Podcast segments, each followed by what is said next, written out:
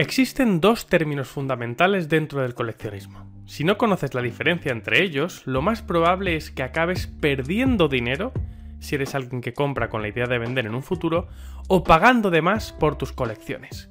Hablo de los términos coleccionabilidad orgánica y escasez producida en masa. Y es que buscar la coleccionabilidad orgánica acompañada de rareza absoluta, rareza absoluta es algo que ha sido producido de manera escasa y limitada, en lugar de buscar rareza absoluta basada en la escasez producida en masa, es la clave para crear una colección que atesore valor con el paso del tiempo. Bienvenido de nuevo coleccionista, soy Cross y te doy la bienvenida a este nuevo episodio del podcast en el que aprenderás algo que podría revolucionar la forma en la que coleccionas. Empecemos primero por definir estos dos conceptos de los que te he hablado y luego relacionémoslos con Pokémon TCG y veamos algunos ejemplos. Vamos allá. La coleccionabilidad orgánica surge en objetos que, con el tiempo, atraen a los coleccionistas, pero que no se crearon para ser coleccionados, sino para ser utilizados. Es el caso de, por ejemplo, los primeros cómics, las primeras ediciones de Magic the Gathering y Pokémon TCG, o los primeros videojuegos. Nadie abrió en el año 93 un Black Lotus de Alpha, de Magic the Gathering, y dijo, voy a guardarlo en perfecto estado porque esto dentro de 25 años valdrá medio millón de dólares. A nadie le importaba Magic. Lo mismo pasaba con Pokémon TCG. Cuando abrías un Charizard, niños, como yo, los jugábamos en el patio del colegio sin fundas. Se crearon para eso, para jugar, y así hacíamos la mayoría. En los años 50, los cómics se compraban para leer y tirar. Es así como la escasez natural que esto produce, acompañada por el deseo de los coleccionistas que va surgiendo con el paso del tiempo, el éxito de ciertos personajes o franquicias por los que nadie apostaría eh, al principio, y la nostalgia, consiguen que un cómic que costaba 10 centavos de dólar, como Action Comics One, en 1938, la primera aparición de Superman, se vendiese en abril de 2010 por 1.5 millones de dólares. Y este no es su récord de venta. Es así también como un Charizard Base Set First Edition en PSA 10 alcanza precios tan desorbitados. O, por hablar de algo menos conocido entre coleccionistas que recién empiezan, piezas como un University Magikarp o un Snap Coffin se pueden ir por encima de los 50.000 dólares ningún ganador de estas dos últimas cartas las atesoró sabiendo que podrían llegar a tener un valor semejante algún día. Muchos se perdieron de vista y se han perdido para siempre. Tal y como pasó con Action Comics One, del cual se imprimieron 130.000 ejemplares pero solo permanecen unas 100 copias en la actualidad. El deseo por un objeto con coleccionabilidad orgánica surge de forma natural sobre algo a lo que nadie prestaba atención en un principio como coleccionable. Es una característica que otorga el mercado a algo que aflora de los deseos y preferencias de los coleccionistas conforme va pasando el tiempo. Y por otro lado tenemos la escasez producida en masa. Cuando un objeto cae dentro de esta categoría es porque cuando se produce y se pone a la venta, la gente lo adquiere directamente para coleccionarlo. Desde el primer momento lo guarda en perfectas condiciones y son productos que por lo general nunca se pierden o deterioran. Este tipo de producto se produce masivamente, pero se promociona como un producto limitado. Y pese a que esta limitación es real, es tan abundante que si vas a buscarlo al mercado, siempre encontrarás copias que comprar. Lo que se traduce en que realmente, de escaso o raro, no tiene nada. Ejemplos pueden ser los Funcos, que nadie saca de la caja y conserva en perfecto estado, o los TCG modernos, con los que ya casi nadie juega, sino que solo colecciona y guarda en fundas nada más salir del sobre. Al producirse masivamente pero de forma limitada, se crea con ellos una falsa sensación de escasez. Su valor está sujeto a los grandes cambios de demanda, ya que su coleccionabilidad no ha surgido de forma natural, lo que los convierte en artículos de alto riesgo para quienes especulan o invierten con ellos. Las cartas serializadas serían la escasez producida en masa llevada al extremo. Son herramientas de marketing llevadas a cabo por empresas que, basándose en la codicia del consumidor y el hype que este tipo de productos producen, saben que las cajas de sobre se venderán a la velocidad del rayo y a precios inflados. En los TCG deportivos, este concepto lleva exprimiéndose durante años. Pero tenemos reciente un ejemplo muy notorio, el del anillo único. Una prueba desesperada de Magic the Gathering para levantar el vuelo y atraer a un público con el que nunca he contado, el de los coleccionistas. Y si quieres aprender más de esto, te dejo aquí un vídeo arriba en el cual vamos en profundidad en Magic y es el por qué vendí mi colección de Magic. Y no lo haría con la de Pokémon TCG. Y hay que reconocer que esta prueba desesperada de Magic parece que ha funcionado en cierta medida, por lo menos en lo que a ventas y ruido se refiere. Pero y aquí viene la parte irracional. Si no vives debajo de una piedra, seguramente te hayas enterado de que Post Malone ha comprado esta carta por unos 2 millones de dólares. Pero ¿de verdad estamos otorgándole valor a una carta que se ha impreso expresamente para este fin? ¿De verdad estamos dándole más de 5 veces el valor de lo que costaría un Black Lotus de alfa con gradeo alto? No deberíamos. Pero este es el mercado de los TCG hoy en día. Una locura sin sentido que infla sobremanera los bolsillos de las empresas que los producen, los bolsillos de las casas de subastas y los de las empresas de gradeo, a costa de las carteras del coleccionista promedio. Cartas como esta siempre gozarán de un premium en el mercado debido a la especulación. Y pese a que no tiene sentido que valgan más que lo más top del hobby y que realmente tiene coleccionabilidad orgánica, la gente siempre le otorgará un valor añadido que no merece, pese a ser puras herramientas de marketing. Pero ¿cómo llegamos a este punto? ¿En qué momento un hobby, como es el caso de Pokémon TCG, pierde la coleccionabilidad orgánica en sus productos? Para ver un ejemplo, solo hay que recurrir a la historia de los coleccionables.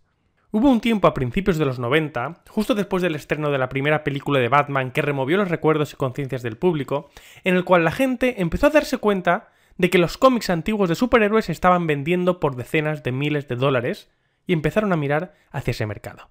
Las editoriales empezaron a relanzar a sus personajes más populares, digamos por ejemplo Spider-Man número 1, en 5 o 6 versiones distintas, pensando en que los coleccionistas querrían todas ellas, y esto resultó en un boom especulativo. La gente empezó a comprar todo este producto impreso en masa pensando en que podría venderlo en 30 años para costearse una jubilación temprana. Poco después, explotó la burbuja y la gente se quedó con nada más que cómics sobreproducidos y sin valor alguno. Esto casi llevó a la quiebra a Marvel Comics, que pasó por el peor momento de su historia. La industria del cómic tuvo una lenta recuperación. Eso sí, pese al crash, los cómics vintage siempre prevalecieron fuertes. Con Pokémon pasó algo parecido en julio de 2016, con la llegada de Pokémon Go. Mucha gente volvió a mirar a un hobby que había estado en letargo durante años y se dio cuenta de que había cartas que valían dinero. Esto llevó a la gente a rebuscar por sus casas y encontrar esos carpesanos que guardaban de cuando eran niños, y atrajo a multitud de especuladores. A lo que The Pokémon Company respondió con una impresión masiva de Evolutions en noviembre de 2016 de más de 1.500 millones de cartas, algo sin precedentes hasta la fecha. Se vio obligada a soltar el pie del acelerador tras una caída de la demanda, volviendo a acelerar después tras el boom de 2020. A día de hoy, imprimir esa cantidad de cartas se ha vuelto algo normal, con más de 18 billones de cartas impresas en los dos últimos años para abastecer la demanda actual. Escuchando todo esto, ¿eres capaz de ver en qué punto las cartas pasan de tener coleccionabilidad orgánica a ser artículos de escasez producida en masa? Porque claramente Pokémon TCG tiene un antes y un después. Las cartas de Pokémon TCG pre-Pokémon Go son distintas a las que vinieron después, terminando la transformación tras el boom de 2020. La especulación, a la cual la compañía respondió y responde con la impresión adecuada, trajo al hobby diversas burbujas especulativas que surgen en distintas partes del mismo y que siguen apareciendo a día de hoy.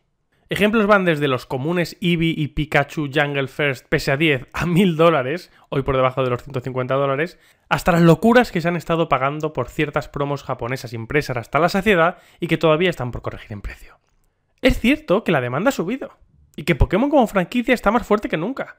Y que jamás ha habido tanta gente coleccionando el TCG como lo hay ahora. El problema es que ya nada es realmente escaso. Y además, prácticamente todo se guarda impoluto, por lo que también se pierde la rareza condicional.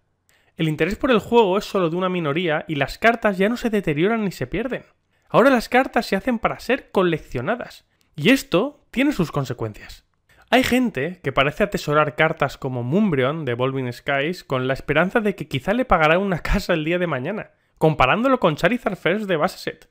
Sin quizá pensar en que existen cerca de 100.000 copias en inglés y otras decenas de miles en otros idiomas, y que además es facilísimo de graduar en PESA 10 con un pop casi 5 veces superior, más de 9.000, al que tiene en PESA 9. De lo que quizá no se da cuenta esta gente es de que una carta con estas características en cuanto a cantidad de impresión, disponibilidad y condición es un activo de alto riesgo, ya que pese a que ahora la demanda para ella existe, esta demanda cambia constantemente. Y la prueba está en que hace año y medio era la carta en boca de todos. Era la carta revolucionaria. ¿Cuánto realmente se habla de ella ahora? ¿Cuánto ha corregido en precio desde entonces? Su pop report en PESA 10 ha aumentado a gran velocidad y no ha parado de hacerlo. Y cuando la demanda se desvía a lo nuevo y más brillante, este tipo de activos pueden sufrir mucho al tener la capacidad de inundar el mercado si fuese necesario. Y si todavía te cuesta verlo con cartas tan recientes entre comillas como las de Volving Skies, Fíjate en cartas como Pikachu V Max Rainbow de Vivid Voltage o Charizard GX de Hidden Fates. Antes también en boca de todos, y ahora en la de nadie, cayendo en el olvido poco a poco junto a su precio. ¿Puede haber excepciones y que ciertas de estas cartas mantengan una alta demanda con el paso del tiempo? Es posible. Es más, precisamente Mumbreon podría ser una de ellas, como estandarte de una nueva era para Pokémon TCG. Veremos cómo la trata el paso del tiempo, siendo una carta de la que siempre vas a poder encontrar cartas a la venta y en perfecto estado. Pero así como hace un año todo era Mumbreon, luego lo han sido las Lilies, los Ponchos, los Marios, los Tag Teams. Cada cosa va reemplazando a otra en cuanto a atención y demanda. Y pocas cartas con estas características son las que pasan la prueba del tiempo. Ejemplos aparte y sin intención de que este podcast se acabe convirtiendo en uno de temática especulativa, creo que me he hecho entender en cuanto a la diferencia entre las cartas con coleccionabilidad orgánica y las de escasez producida en masa. Así que ahora hablemos acerca de hacia dónde va Pokémon TCG.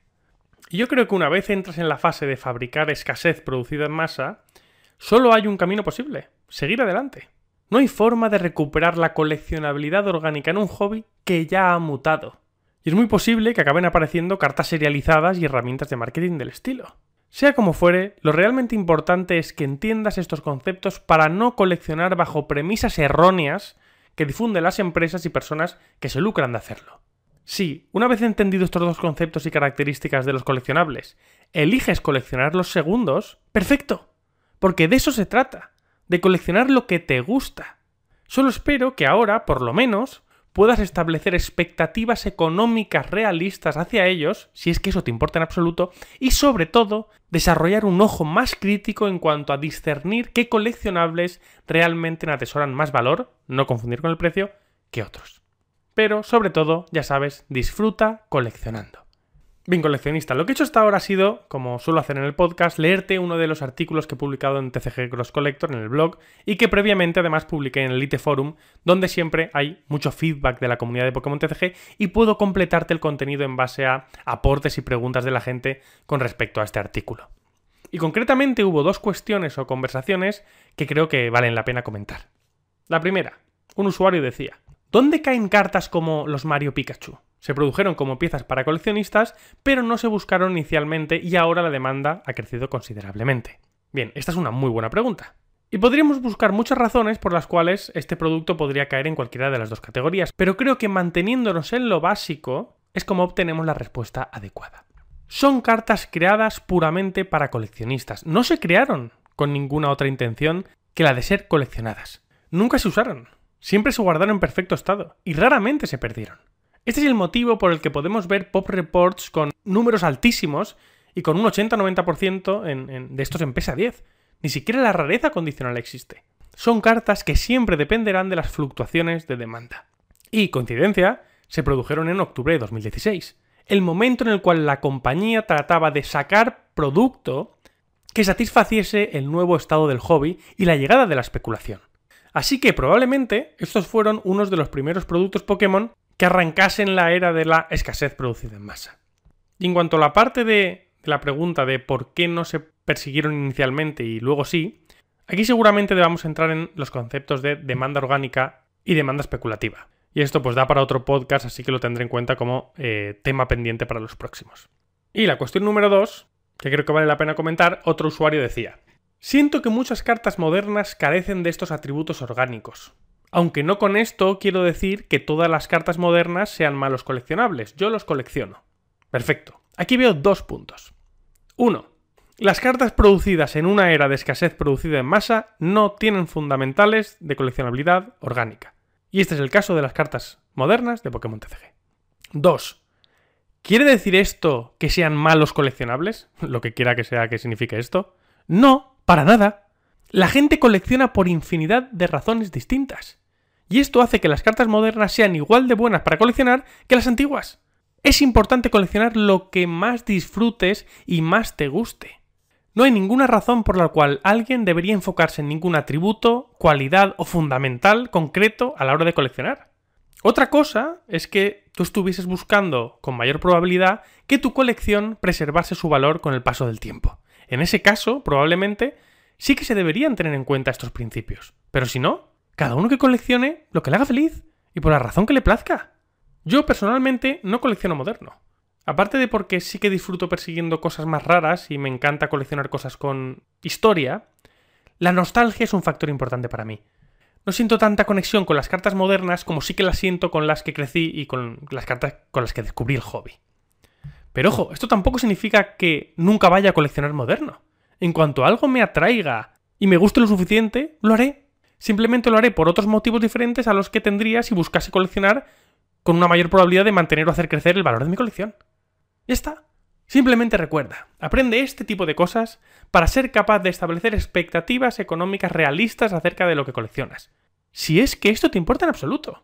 Pero, sobre todo, colecciona lo que te haga feliz y te haga disfrutar realmente del hobby. Y esto es todo por hoy coleccionista. Te voy a dejar abajo este artículo que escribí eh, en mi blog TCG Cross Collector y también el artículo que escribí en inglés en el, en el, blog de Elite Forum, en el foro de Elite Forum, para que puedas también ver todo lo que se comentó, la comunidad de Pokémon, todo el feedback que hubo y las conversaciones.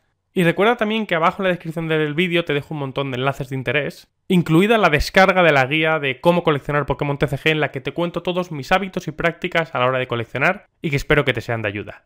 Un abrazo, gracias por estar aquí, nos vemos en el próximo podcast.